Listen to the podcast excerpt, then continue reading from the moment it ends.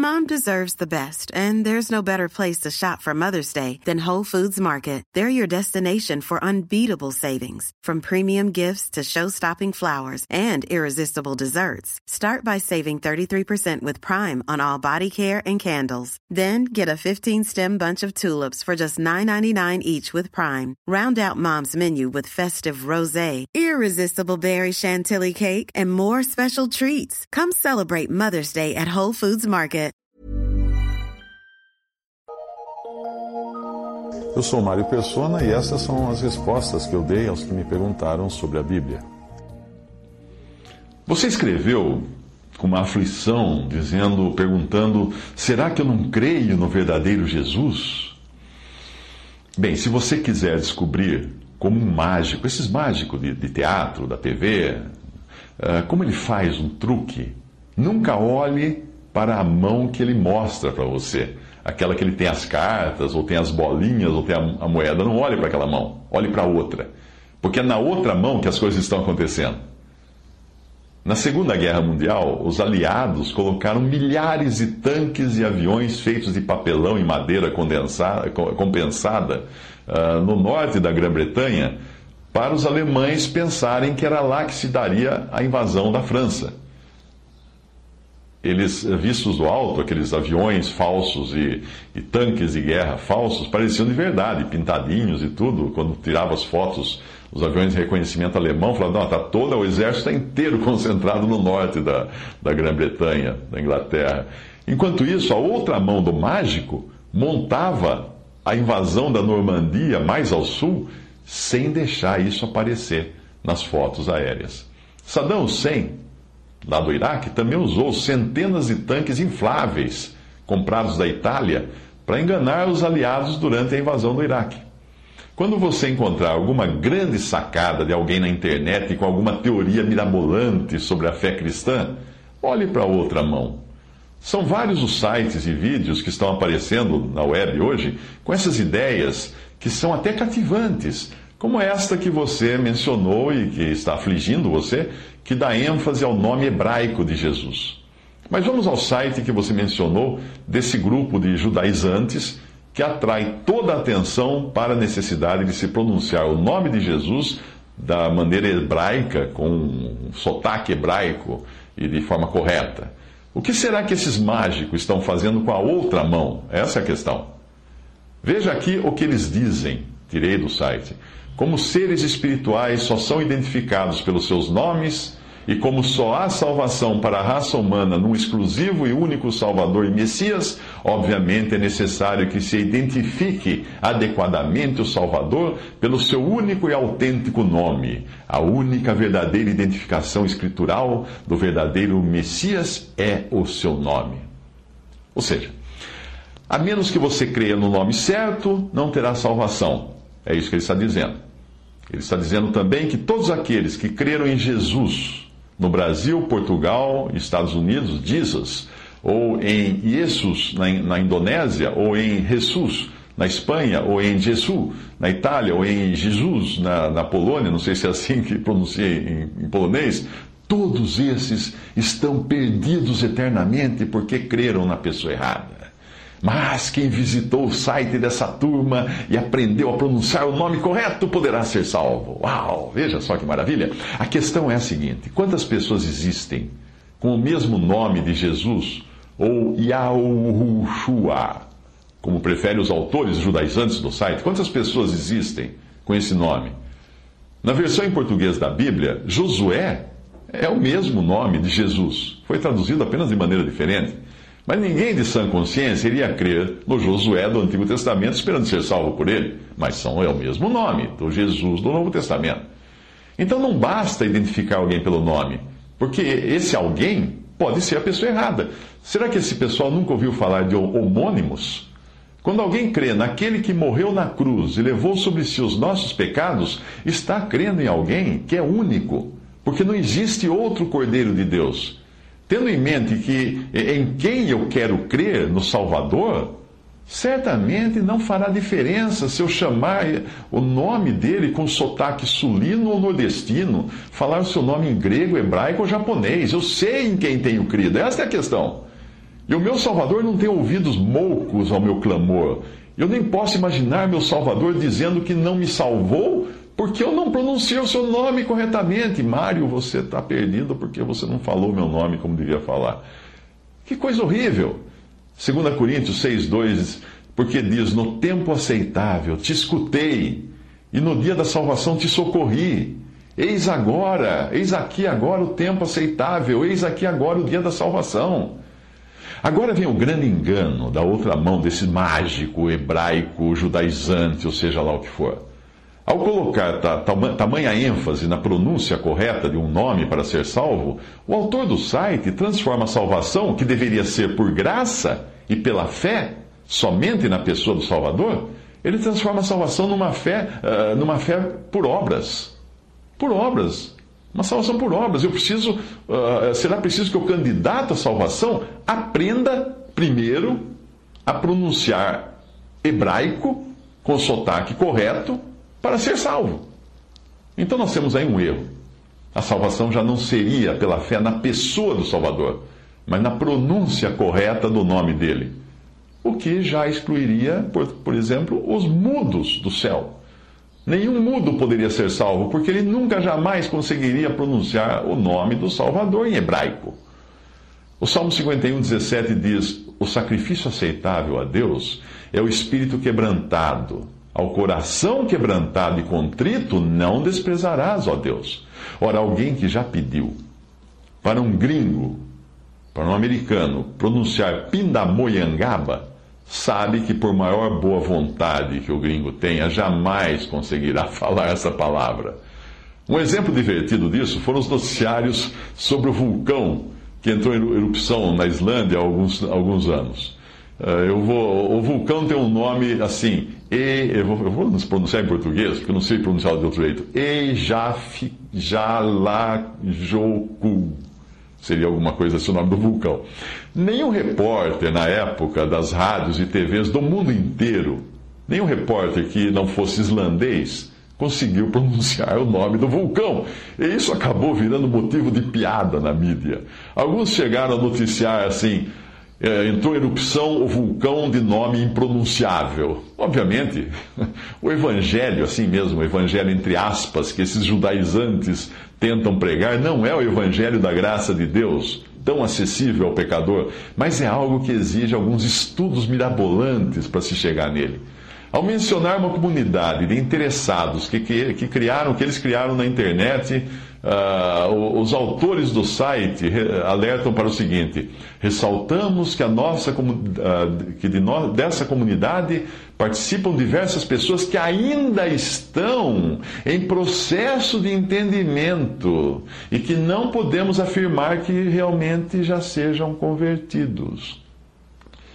Imagine se o ladrão que se converteu na cruz precisasse passar por um processo de entendimento para ser salvo. Lucas 11, 46. Ele, porém, respondeu, uh, Senhor Jesus respondeu aos fariseus: Ai de vós, também doutores da lei, porque carregais os homens com fardos difíceis de suportar, e vós mesmos nem ainda com um dos vossos dedos tocais nesses fardos. Você consegue imaginar um Deus que vira suas costas a um moribundo, que suplica por salvação, clamando pelo nome de Jesus que morreu na cruz para levar os nossos pecados, só porque o sujeito não pronunciou direito, ou não deu o sotaque correto, ou não falou hebraico para clamar a Deus por misericórdia. Você consegue imaginar um Deus voltando as costas? De uma coisa eu tenho certeza: se é de um Salvador assim, com letra minúscula, que esse site está falando não é o mesmo Salvador com letra maiúscula que levou os meus pecados sobre si na cruz. Não é de uma pessoa divina da Trindade que ele está falando. Não é do Filho eterno de Deus que ele está falando, aquele que não tem começo nem fim. Isaías 59, 1 diz: Vejam, o braço do Senhor não está tão curto que não possa salvar, e o seu ouvido tão surdo que não possa ouvir. Agora veja os absurdos dos absurdos. De repente, esses indivíduos chegam para um cristão convertido há anos e dizem: Você não está salvo porque não pronunciou direito o nome do Salvador. Será possível imaginar algo mais cruel? É esse o evangelho da graça de Deus? De maneira nenhuma. Segundo esses, esses hereges desse site, há mais de 30 anos eu creio num nome traduzido. Portanto, não seria o nome do Salvador. Todo esse tempo que eu li a Bíblia, eu li uma Bíblia deturpada, porque ela está em português. Eu adorei um Deus falso, porque não adorei o Deus uh, usando nomes originais de Deus em hebraico. Eu preguei que a salvação está em alguém que não é o mesmo Salvador que há dois mil anos morreu na cruz, fora dos muros de Jerusalém. É isso que eles estão me dizendo. Tito 1, versículo 14 diz: Não dando ouvidos a fábulas judaicas, nem aos mandamentos de homens que se desviam da verdade. São esses, são esses. São muitos os erros sutis dessa heresia uh, que já estão sendo discutidos em muitos sites em inglês, com o seguinte título: Sacred Name Heresy, ou a heresia do nome sagrado. Mas eu vou citar apenas mais uma. Ao enfatizar, enfatizar, que a salvação só pode ser obtida pela pronúncia correta do nome do Salvador, esses judaizantes tiram de Deus a obra da salvação e a transferem ao homem. Qualquer crente sincero sabe que Deus começou uma obra no próprio coração do crente sincero muito antes dos seus lábios confessarem sua fé em Jesus. É isso que significa o novo nascimento, o nascimento do alto. Primeiro, o Espírito Santo infere vida no pecador morto nos seus delitos e pecados. Então, ele está com vida, ele nasceu de novo, ele está apto a crer em Cristo. De outra maneira, como poderia o inimigo de Deus, morto nos seus delitos e pecados, mudar de ideia? Quando a palavra diz claramente que não há quem busque a Deus. Ou seja, um morto espiritualmente, como que ele poderia sentir em si o peso, o peso dos seus pecados e aí buscar a Deus? Só com vida dada pelo Espírito, incutida pelo Espírito, transplantada nele pelo Espírito Santo. Essa convicção de pecado também é obra do Espírito Santo numa alma. E esse conhecimento de Cristo como algo que tem origem no céu, por revelação de Deus, é claramente ensinado nesta passagem do Evangelho de Mateus, capítulo 16, versículos 13 a 17. Quem dizem os homens ser o filho do homem? E eles disseram, uns João Batista, outros Elias, outros Jeremias, ou um dos profetas. Disse-lhes ele, e vós, quem dizeis que eu sou? E Simão Pedro respondendo disse, Tu és o Cristo, o Filho do Deus vivo. E Jesus respondendo disse-lhe: Bem-aventurado és tu, Simão Barjonas, porque tu não revelou a carne e o sangue, mas meu Pai que está nos céus.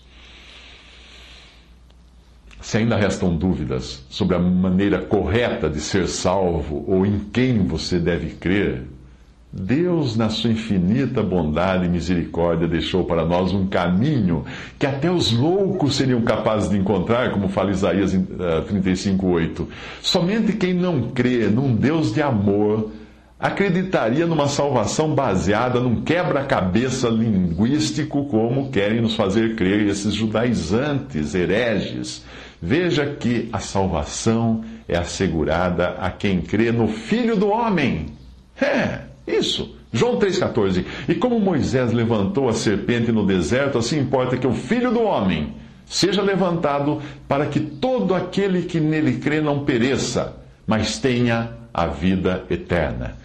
Eu creio no filho do homem, então estou salvo? É, claro, porque o filho do homem é Jesus, Deus, o filho de Deus, na sua forma humana, manifestada em carne. A salvação também é assegurada a quem crê no Filho unigênito. João 3,16. Porque Deus amou o mundo de tal maneira que deu seu Filho unigênito para que todo aquele que nele crê não pereça, mas tenha a vida eterna. Eu creio no Filho unigênito. Por isso eu tenho a vida eterna e posso falar de boca cheia. A salvação é assegurada também a quem crê no Filho de Deus, João 3, 17 e 18, porque Deus enviou o seu Filho ao mundo, não para que condenasse o mundo, mas para que o mundo fosse salvo por ele. Quem crê nele não é condenado, mas quem não crê já está condenado, porque não crê no nome do unigênito Filho de Deus. Eu creio no Filho de Deus. João 3,36: Aquele que crê no Filho tem a vida eterna. Mas aquele que não crê no Filho de Deus não terá, não verá a vida, mas a ira de Deus sobre ele permanece. Alguém tem dúvidas de que filho é esse, de que filho de Deus é esse que esses trechos falam? Certamente é o mesmo que Paulo descreve no seu Evangelho. E o Evangelho, lembre-se sempre, é uma boa notícia. Não é uma má notícia.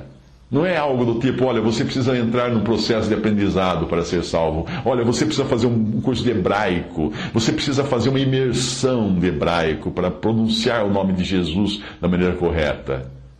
Veja o que Paulo escreve em 1 Coríntios 15, de 1 a 4. Ora, eu vos lembro, irmãos, o Evangelho, a boa notícia que já vos anunciei o qual também recebestes e no qual perseverais, pelo qual também sois salvos, se é que o conservais tal como vou-lo anunciei, se não é que cresces em vão, porque primeiramente eu vos entreguei o que também recebi, que Cristo morreu por nossos pecados segundo as Escrituras, que foi sepultado, que foi ressuscitado ao terceiro dia segundo as Escrituras. Eu creio nisso. Você crê? Você está salvo.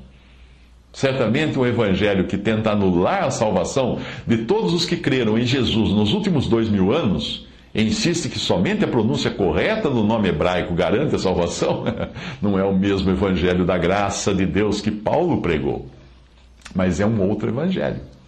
É um evangelho de obra linguística, que não tem nada a ver uma, com uma boa nova, uma boa notícia. Ao contrário, é uma péssima notícia o que fazer então com pessoas assim que pregam esse evangelho? Gálatas 1,6 deixa claro: Eu estou admirado de que tão depressa estáis desertando daquele que vos chamou na graça de Cristo para outro evangelho, o qual não é outro senão que alguns que vos perturbam e querem perverter o evangelho de Cristo. Mas ainda que nós mesmos ou um anjo do céu vos pregasse outro evangelho além do que já vos temos pregado, seja anátema, seja amaldiçoado, seja maldito. Como antes temos dito, assim agora novamente o digo: se alguém vos pregar outro evangelho, além do que já recebeste, seja anátema, seja amaldiçoado, seja maldito. Depois de ler algumas das afirmações absurdas do site que você me enviou, eu fui à página escrito com o título Quem Somos? que começa dizendo o seguinte: Nosso objetivo primordial não é falar sobre nós mesmos e aí vem um texto com exatas, é, eu passei no, no, no contador do Word para ler. Uh, exatas 1.335 palavras. Eu fui chato o suficiente para colocar o Word para contar esse texto. Bem no estilo daquelas pessoas que começam um discurso dizendo: Eu não tenho palavras para expressar, e aí fica duas horas expressando, falando. Né? Outra página importante para você descobrir algo sobre o espírito que existe atrás de um site assim é, é aquela página que descreve o autor. O autor, seja ele quem for, não se identifica.